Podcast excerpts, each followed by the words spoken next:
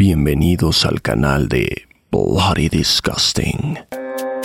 Esto es Creepy en español, un podcast dedicado a compartir las creepypastas y leyendas urbanas más famosas e inquietantes del mundo. Tú serás quien decida si estas historias realmente sucedieron o son solo simples inventos de la gente. Se recomienda discreción ya que estas historias pueden contener lenguaje explícito y descripciones gráficas de violencia. La Casa Sin Fin, escrita por Brian Russell, narrado por Fernando Hernández. Empezaré diciendo que Peter Terry era adicto a la heroína. Fuimos amigos en la universidad y continuamos siéndolo después de mi graduación. Sí, mi graduación, porque Terry dejó la universidad después de dos años. Después de que me mudé de los dormitorios a un pequeño apartamento, dejé de frecuentar a Peter. Hablábamos a través de internet de vez en cuando, aunque había veces donde pasaba semanas sin conectarse.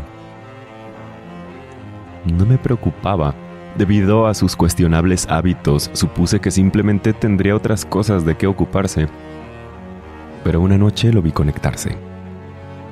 Antes de que pudiera iniciar una conversación, me envió un mensaje.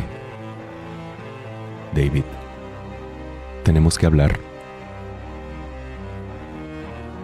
Fue entonces cuando escuché por primera vez de La Casa Sin Fin. Se llamaba así porque nunca nadie había logrado completar el recorrido. Las reglas eran bastante simples incluso predecibles, llegar a la habitación final de la casa y ganar 500 dólares. Había nueve habitaciones en total. La casa estaba situada en las afueras de la ciudad, a unos 6 kilómetros de la mía. Al parecer, Peter lo había intentado y había fracasado. Era un adicto a la heroína y a quién sabe qué más. Así que me imaginé que las drogas se apoderaron de él y había perdido la razón o algo así me dijo que haber vivido esa experiencia había sido demasiado, que era algo antinatural. No le creí. Le dije que lo comprobaría la noche siguiente y por mucho que intentara convencerme de lo contrario, 500 dólares sonaban demasiado bien para ser verdad. Tenía que ir. La noche siguiente me puse en marcha. Cuando llegué, enseguida noté algo extraño en el edificio. ¿Alguna vez has sentido un escalofrío sin razón aparente? Me dirigí hacia la casa y la sensación de inquietud solo se intensificó cuando abrí la puerta principal. Mi corazón se alentó. La habitación parecía el vestíbulo de un hotel normal decorado para Halloween. Había un cartel de bienvenida. Decía, Habitación 1 por aquí. Después, 8 más. Llega al final y ganarás. Me reí y me dirigí a la primera puerta. La primera zona era patética. La decoración parecía el pasillo de Halloween de un supermercado, con fantasmas de sábanas y zombies mecánicos que emitían un gruñido estático al pasar. En el extremo más alejado había una salida era la única puerta además de la puerta de entrada. Atravesé las telarañas falsas y me dirigí a la segunda sala. Al abrir la puerta, todo se llenó de niebla. Esta habitación se veía más prometedora, ya que no solo tenía una máquina de neblina, sino que un murciélago colgaba del techo y volaba en círculo. Era inquietante, ya que estaba acompañada de música tenebrosa que estaba en constante repetición. No pude alcanzar a detectar de dónde procedía la música, pero supuse que habría algunas bocinas escondidas en algún lugar. Pasé por encima de unas ratas de juguete que daban vuelta y caminé, acumulando tensión en los hombros, hasta la siguiente zona. Alcancé la manija de la puerta y sentí como el corazón se me hundió hasta las rodillas. No quería continuar. Un sentimiento de terror me golpeó tan fuerte que apenas podía pensar. pero después de unos momentos de terror me sacudí y entré en la siguiente habitación. En la tercera habitación las cosas empezaron a cambiar. A primera vista parecía una habitación normal, con pisos de madera. En el centro había una silla. Una única lámpara en la esquina iluminaba levemente la zona, proyectando algunas sombras sobre el suelo y las paredes. Había muchas sombras. Al cruzar la puerta, pude sentir cómo mi ritmo cardíaco comenzaba a incrementar. Fue en ese momento cuando supe que algo no andaba bien. Quise regresar a la habitación anterior, pero alguien le había puesto llave a la puerta. Eso me alarmó. ¿Estaba alguien cerrando las puertas a medida que avanzaba? Imposible. Los habría oído. ¿Era una cerradura automática? Tal vez, pero estaba demasiado asustado para dedicar mucho tiempo a eso. Así que me volví hacia la habitación, pero las sombras habían desaparecido. Únicamente quedaba la sombra que proyectaba la silla. Empecé a caminar lentamente. Recordé que de niño sufría alucinaciones, así que asumí que las sombras fueron un producto de mi imaginación. Empecé a tranquilizarme al llegar a la mitad de la habitación, pero fue ahí cuando vi por primera vez, o más bien no vi por primera vez, mi sombra. No estaba allí. No tuve tiempo de gritar. Corrí lo más rápido que pude hasta la otra puerta y me lancé sin pensarlo a la siguiente habitación. La cuarta habitación fue la más inquietante de todas. Al cerrar la puerta, Toda la luz pareció ser absorbida por la habitación anterior. Me quedé allí, rodeado de oscuridad, sin poder moverme. No tengo miedo a la oscuridad y nunca lo he tenido, pero por alguna razón desconocida me sentía absolutamente aterrorizado. Parecía que había perdido la capacidad de observar. Me puse la mano delante de la cara, pero lo único que pude ver fue una absoluta oscuridad. Tampoco podía oír nada. Era un silencio total. Cuando estás en un lugar en silencio, puedes escuchar tu respiración, a ti mismo, escucharte vivo. Yo no podía. Empecé a avanzar, tropezando.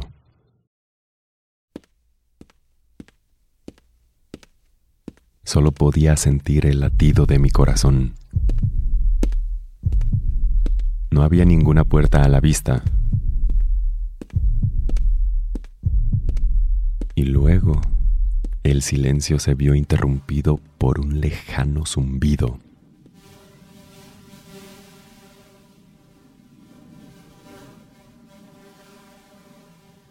Sentí algo detrás de mí. Me di la vuelta, pero apenas si podía ver nada. Sin embargo, sabía que había algo ahí. A pesar de la oscuridad, sentía la presencia. El zumbido se hizo más fuerte, más cercano parecía rodearme, pero sabía que lo que causaba el ruido estaba frente a mí, acercándose. Di un paso atrás. Nunca había sentido ese tipo de miedo. Se sentía verdadero, indescriptible. Pero a lo que le temía no era a la muerte, sino a la alternativa de la muerte.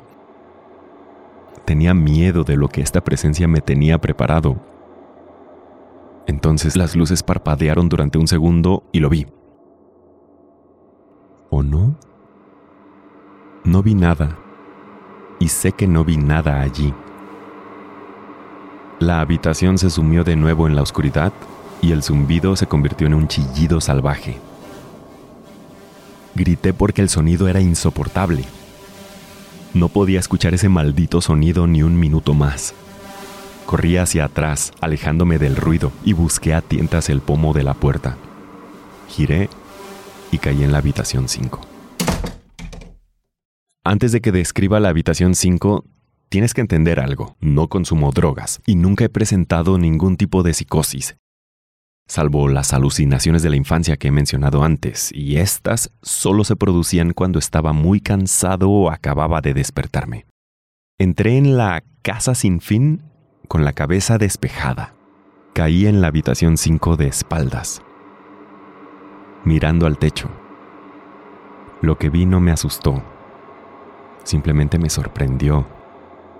Los árboles habían crecido en la habitación y se elevaban por encima de mi cabeza. El techo de esta habitación era más alto que el de las demás, lo que me hizo pensar que estaba en el centro de la casa. Me levanté del suelo, me quité el polvo y eché un vistazo. Definitivamente era la habitación más grande de todas. Hasta este punto, supuse que las habitaciones iban a ser más aterradoras, pero esta era un paraíso comparada con la última. También pensé que la presencia que habitaba la habitación 4 se quedaría allí estaba increíblemente equivocado. A medida que me adentraba en la habitación, empecé a escuchar lo que uno oiría si estuviera en un bosque. El sonido de los insectos y el ocasional aleteo de los pájaros parecían ser mi única compañía en esta habitación.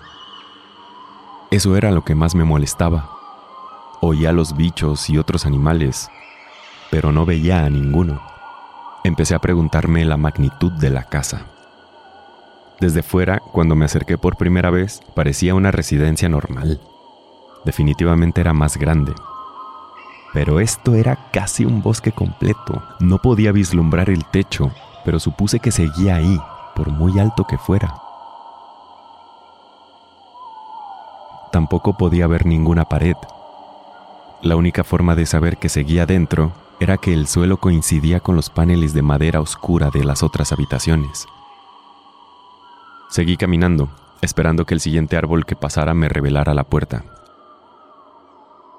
Al cabo de unos instantes sentí que un mosquito se posaba sobre mi brazo. Me lo quité de encima y seguí caminando. Un segundo después, sentí que unos diez más rozaban mi piel en diferentes lugares. Sentí que subían y bajaban por los brazos y las piernas y algunos se abrieron paso por la cara. Me agité con fuerza para quitármelos de encima, pero siguieron desplazándose sobre mí. Miré hacia abajo y solté un grito ahogado, más bien un gemido para ser sincero. No vi ni un solo bicho. No había ni un solo bicho sobre mí, pero podía sentir cómo se arrastraban. Los oí volar junto a mi cara, picándome la piel, pero no pude ver ni uno solo. Me tiré al suelo y empecé a rodar salvajemente. Estaba desesperado. Odiaba a los bichos, especialmente los que no podía ver ni tocar. Pero estos bichos podían tocarme y estaban por todas partes. Empecé a arrastrarme. No tenía ni idea de a dónde iba. La entrada no estaba a la vista y aún no había visto la salida, así que me limité a arrastrarme, con la sensación de un hormigueo en la piel debido a la presencia de aquellos bichos fantasma. Después de lo que me parecieron horas, encontré la puerta. Me agarré al árbol más cercano y me levanté. Intenté correr, pero no pude. Mi cuerpo estaba agotado de arrastrarme y lidiar con lo que fuera que tenía encima. Di unos pasos temblorosos hacia la puerta, agarrando cada árbol del camino para apoyarme. Estaba a solo unos metros de distancia cuando lo escuché. El zumbido de antes. Venía de la habitación de al lado y era más profundo. Casi podía sentirlo dentro de mi cuerpo, como cuando te pones al lado de un amplificador en un concierto. La sensación de los bichos sobre mí disminuyó a medida que el zumbido se hacía más fuerte. Cuando puse la mano en el pomo de la puerta, los bichos desaparecieron por completo. Pero no me atreví a girar el picaporte. Sabía que si lo soltaba, los bichos volverían a aparecer y no habría forma de volver a la habitación 4. Me quedé allí, con la cabeza apoyada en la puerta marcada con el número 6 y la mano agarrando temblorosamente la manija. El zumbido era tan fuerte que ni siquiera podía oír mis pensamientos. No podía hacer nada más que seguir adelante. La siguiente habitación, la número 6, era el infierno. Cerré la puerta tras de mí, con los ojos cerrados y los oídos zumbando. El zumbido me rodeaba. Cuando la puerta se cerró por completo, el zumbido desapareció. Y la puerta también. Ahora era solo una pared. Miré alrededor con sorpresa. La habitación era idéntica a la tercera. La misma silla y la misma lámpara. Pero esta vez con la cantidad correcta de sombras. La única diferencia real era que no había puertas. Ni de entrada ni de salida. Como he dicho antes, no tengo problemas previos de inestabilidad mental, pero en ese momento supe que era una locura. No grité, no hice ningún ruido. Al principio toqué la pared en búsqueda de la puerta, pero la pared era sólida. Seguí buscando porque simplemente sabía que estaba ahí. Arañé donde estaba el picaporte de la puerta. Arañé la pared frenéticamente con ambas manos. Mis uñas se quebraron y comencé a sentir la carne viva. Caí en silencio sobre mis rodillas, pero no me detuve. El único sonido en la habitación era el incesante arañazo contra la pared. Sabía que estaba allí. La puerta estaba ahí.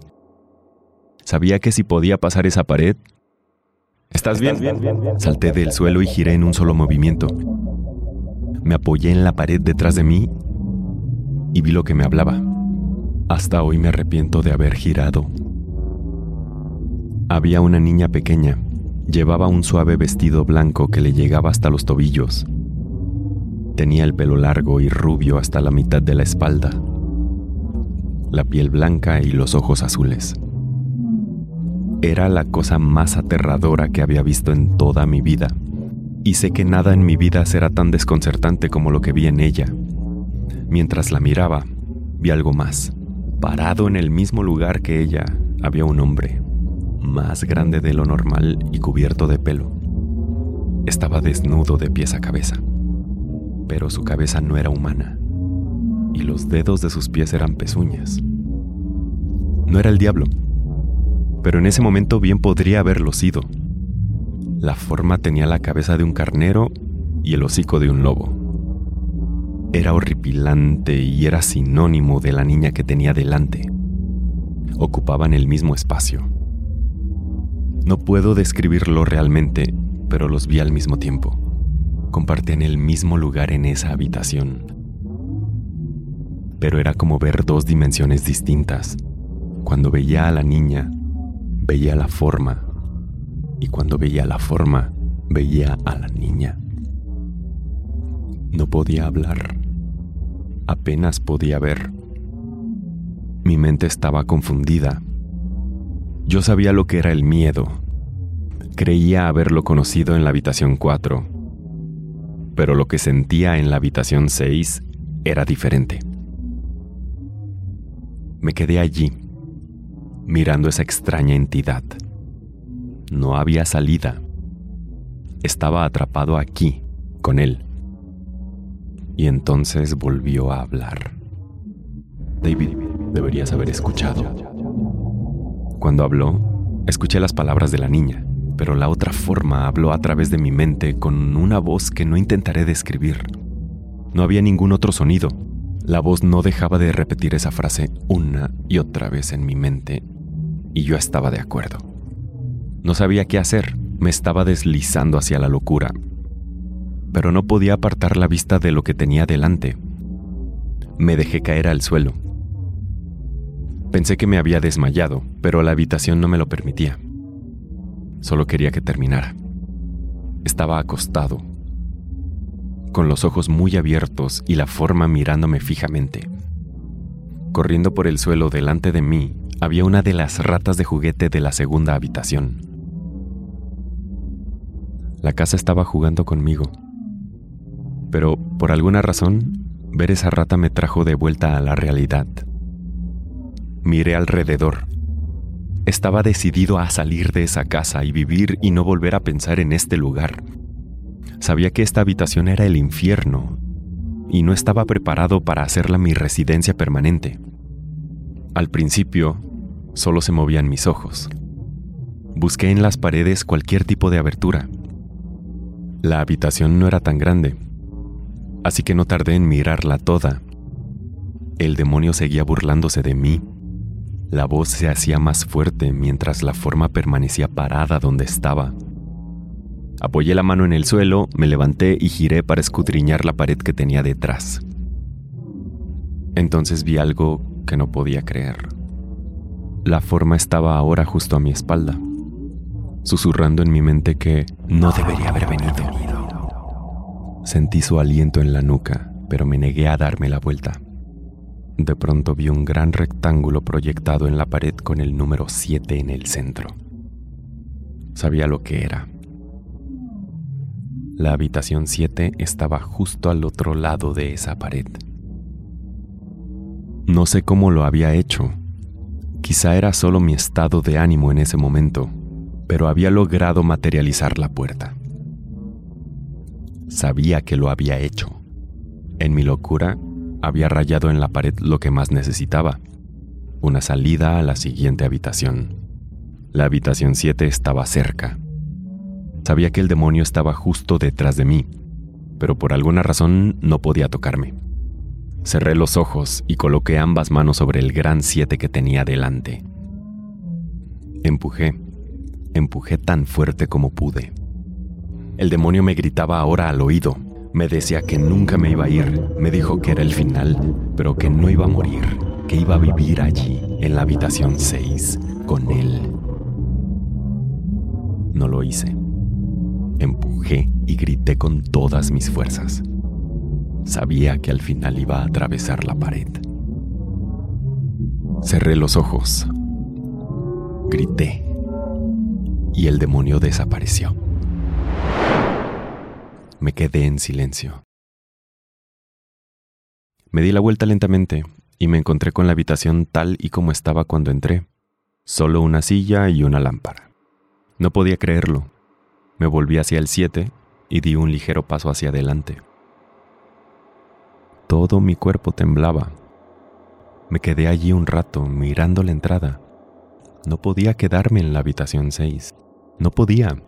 Pero si esta era solo la habitación 6, no podía imaginar lo que me esperaba en la 7. Debí quedarme allí durante una hora, mirando fijamente la puerta. Finalmente, respirando profundamente, Giré la manija y entré a la habitación 7. Atravesé la puerta tropezando, mentalmente agotado y físicamente débil. La puerta se cerró detrás de mí y me di cuenta de dónde estaba. Estaba fuera. No fuera como en la habitación 5, sino realmente fuera. Me escocían los ojos. Quería llorar. Caí de rodillas y lo intenté, pero no pude. Por fin había salido de aquel infierno. Ni siquiera me importaba el premio prometido. Me giré y vi que la puerta que acababa de atravesar era la entrada principal. Me dirigí a mi coche y conduje hasta mi casa, pensando solo en tomar un baño. Al llegar a mi casa me sentí incómodo. La alegría de salir de la casa sin fin se había desvanecido y el miedo se iba acumulando poco a poco en mi estómago. Por fin entré a mi casa. Subí inmediatamente a mi habitación. Allí, en mi cama, estaba mi gato, Baskerville. Era el primer ser vivo que veía en toda la noche. Me acerqué a él para acariciarlo. Siseó y me dio un manotazo en la mano. Retrocedí conmocionado. ya que nunca había actuado así. ¿Qué le sucedía a este viejo gato? Me metí en la ducha y me preparé para lo que esperaba que fuera una noche de insomnio. Después de la ducha fui a la cocina para preparar algo de comer. Bajé las escaleras y me dirigí a la sala de estar. Sin embargo, lo que vi quedaría grabado para siempre en mi mente. Mis padres estaban tirados en el suelo, desnudos y cubiertos de sangre. Estaban mutilados hasta ser casi irreconocibles. Les habían quitado las extremidades y las habían colocado junto a sus cuerpos y sus cabezas estaban colocadas sobre el pecho, mirando hacia mí. Lo más inquietante eran sus expresiones. Sonreían como si estuvieran contentos de verme. Vomité y sollocé allí en la sala de estar. No entendía lo que estaba pasando. Mis padres no vivían conmigo. Nada tenía sentido. Entonces lo vi. Una puerta que nunca había estado allí. Una puerta con un gran ocho garabateado con sangre. Todavía estaba en la casa. Estaba de pie en la habitación de mi familia. Pero en realidad era la habitación 7. Los rostros de mis padres sonrieron cuando me di cuenta de ello. No eran mis padres, no podían serlo, pero eran exactamente iguales a ellos. La puerta marcada con el número 8 estaba al fondo, detrás de los cuerpos mutilados que tenía delante. Sabía que tenía que continuar, pero en ese momento me rendí. Los rostros sonrientes me desgarraron la mente. Me hicieron caer en el lugar donde estaba. Volví a vomitar y casi me derrumbé. Entonces volvió el zumbido. Era más fuerte que nunca, llenaba la casa y hacía temblar las paredes. El zumbido me obligó a caminar. Empecé a caminar lentamente, acercándome a la puerta y a los cuerpos. Apenas podía mantenerme en pie, mucho menos caminar. Y cuanto más me acercaba a mis padres, más cerca estaba del suicidio. Las paredes temblaban ahora con tanta fuerza que parecía que iban a desmoronarse. Pero aún así, los rostros me sonreían. A medida que me acercaba, sus ojos me seguían. Ahora me encontraba entre los dos cuerpos, a pocos metros de la puerta. Unas manos desmembradas se abrieron paso por la alfombra hacia mí, mientras los rostros seguían mirándome. Un nuevo terror me invadió y caminé más rápido. No quería escucharles hablar. No quería que las voces coincidieran con las de mis padres. Empezaron a abrir la boca. Las manos desmembradas estaban a centímetros de mis pies. En un arranque de desesperación, me abalancé hacia la puerta, la abrí de golpe y la cerré tras de mí. Habitación 8. Estaba acabado. Después de lo que acababa de experimentar, sabía que no había nada más que esta maldita casa pudiera darme que no pudiera soportar. Nada podría superar los juegos del infierno de las habitaciones pasadas. Desafortunadamente, subestimé las habilidades de la casa sin fin. Por desgracia, las cosas se volvieron más inquietantes, más aterradoras y más abominables en la sala 8. Todavía me cuesta creer lo que vi en la habitación 8. De nuevo me encontraba en una habitación similar a los cuartos 3 y 6. Pero sentado en la silla, normalmente vacía, había un hombre. Después de unos segundos de incredulidad, mi mente finalmente aceptó el hecho de que el hombre sentado en la silla era yo no alguien que se parecía a mí. Era David Williams. Me acerqué más. Tenía que verlo mejor, aunque estaba seguro de ello. Levantó la vista hacia mí y noté lágrimas en sus ojos. Por favor, por favor, no lo hagas. No me hagas daño. ¿Qué? Pregunté. ¿Quién eres tú? No voy a hacerte daño. Sí lo harás. Ahora estaba llorando. Vas a hacerme daño y no quiero que lo hagas. Se sentó en la silla con las piernas levantadas y empezó a balancearse hacia adelante y hacia atrás. La verdad es que tenía un aspecto bastante patético, sobre todo porque era yo, idéntico en todo. ¿Quién eres? Ahora estaba a solo unos metros de lo que parecía mi gemelo. Fue la experiencia más extraña hasta ahora. Estar allí hablando conmigo mismo. No tenía miedo, pero pronto lo tendría. ¿Por qué estás? Me vas a hacer daño. Si te quieres ir, me vas a hacer daño. ¿Por qué dices eso? Cálmate, ¿de acuerdo? Tratemos de resolver esto. Y entonces lo vi. El David que estaba sentado llevaba la misma ropa que yo, excepto por un pequeño parche rojo bordado en su camisa con el número 9. Me vas a hacer daño, me vas a hacer daño. No, por favor, me vas a hacer daño.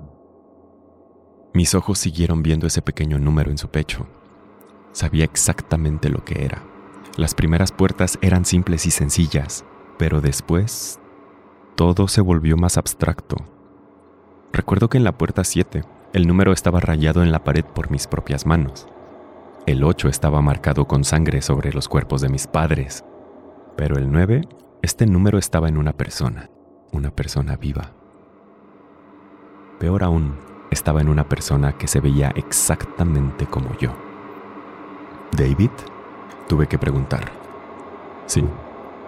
Vas a hacerme daño. Siguió sollozando y meciéndose. Tenía incluso mi misma voz, pero tenía un 9. Caminé sin rumbo durante unos minutos por la habitación mientras él sollozaba en su silla.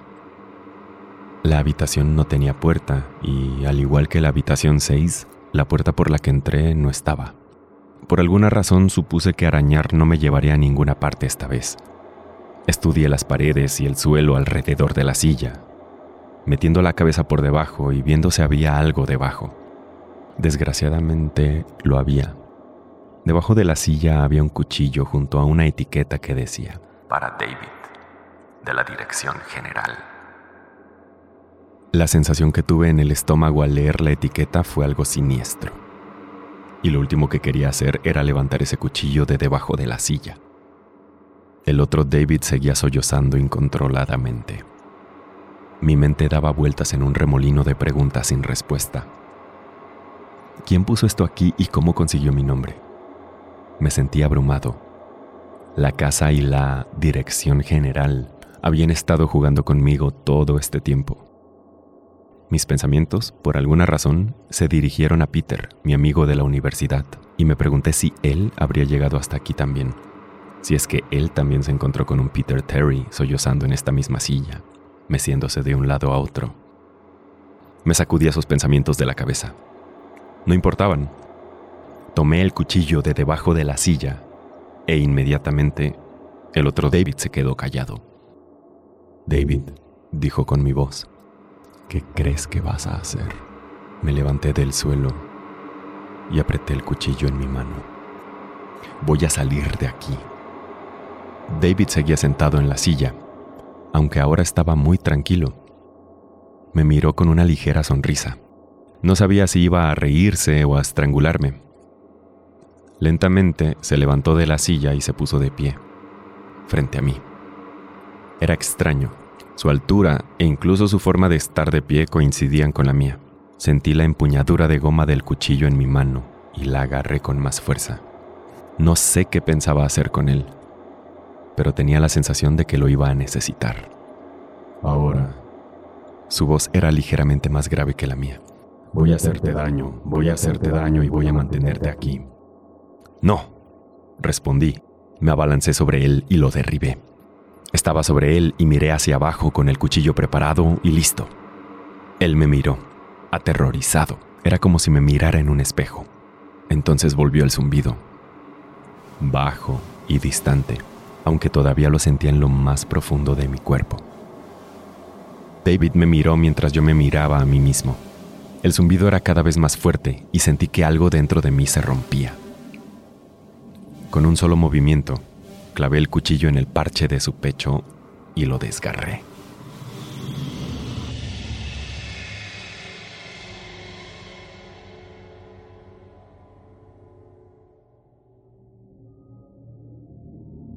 Una absoluta oscuridad llenó la habitación y yo comencé a caer. La oscuridad que me rodeaba no se parecía a nada de lo que había experimentado hasta ese momento. La habitación 4 estaba oscura, pero no se parecía en nada a este manto negro. Al cabo de un rato, ni siquiera estaba seguro de estar cayendo. Me sentía ligero, cubierto de oscuridad. Entonces me invadió una profunda tristeza. Me sentía perdido, deprimido y con ganas de dejar de existir. El recuerdo de mis padres entró en mi mente.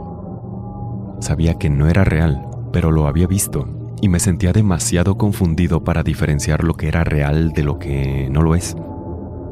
La tristeza no hizo más que aumentar. Estuve en la habitación 9 durante lo que me parecieron días. La habitación final. Y eso es exactamente lo que era, el final. La casa sin fin tenía un final. Y yo había llegado a él. En ese momento me rendí. Supe que estaría en ese estado intermedio para siempre, acompañado por nada más que la oscuridad. Ni siquiera el zumbido estaba ahí para mantenerme cuerdo. Había perdido todos los sentidos. No podía sentirme a mí mismo. No podía oír nada. La vista era completamente inútil aquí. Busqué un sabor en mi boca y no encontré nada. Me sentía incorpóreo y completamente perdido sabía dónde estaba. Esto era el verdadero infierno. La habitación 9 era el verdadero infierno. Entonces sucedió. Una luz. Una de esas estereotipadas luces al final del túnel. Sentí el suelo lentamente debajo de mis pies y me puse de pie. Después de un momento o dos de reunir mis pensamientos y sentidos, caminé lentamente hacia esa luz. A medida que me acercaba a la luz, esta tomó forma. Era un rectángulo vertical, como el umbral de una entrada. Atravesé lentamente la puerta y me encontré de nuevo en el punto de partida, el vestíbulo de la casa sin fin. Estaba exactamente como lo dejé, todavía vacío, todavía decorado con adornos infantiles de Halloween. Después de todo lo que había pasado esa noche, seguía desconfiando del lugar en el que me encontraba.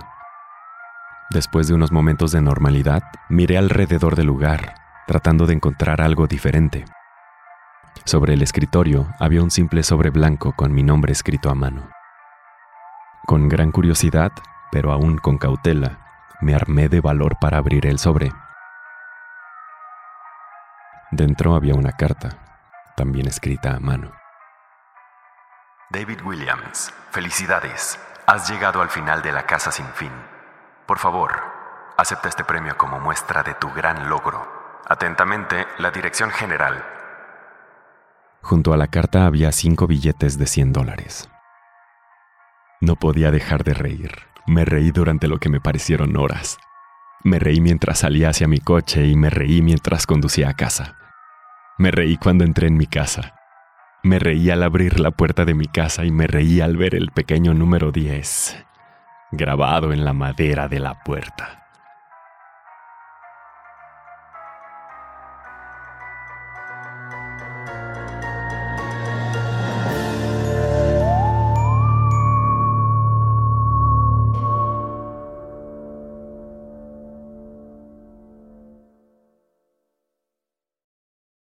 Creepy en español fue creado por John Grills y producido por GRSS. Manda tu propia historia a creepyhistoriaspod.gmail.com y nos pondremos en contacto contigo. Síguenos en Instagram, estamos como arroba creepypodesp. No olvides suscribirte a Creepy en español donde sea que escuches podcasts. Todas las historias compartidas en este podcast están bajo licencia de bienes comunes creativos o tienen el permiso explícito del autor. Ningún extracto de este podcast debe retransmitirse o distribuirse sin el consentimiento del equipo de Creepy en español y de su autor.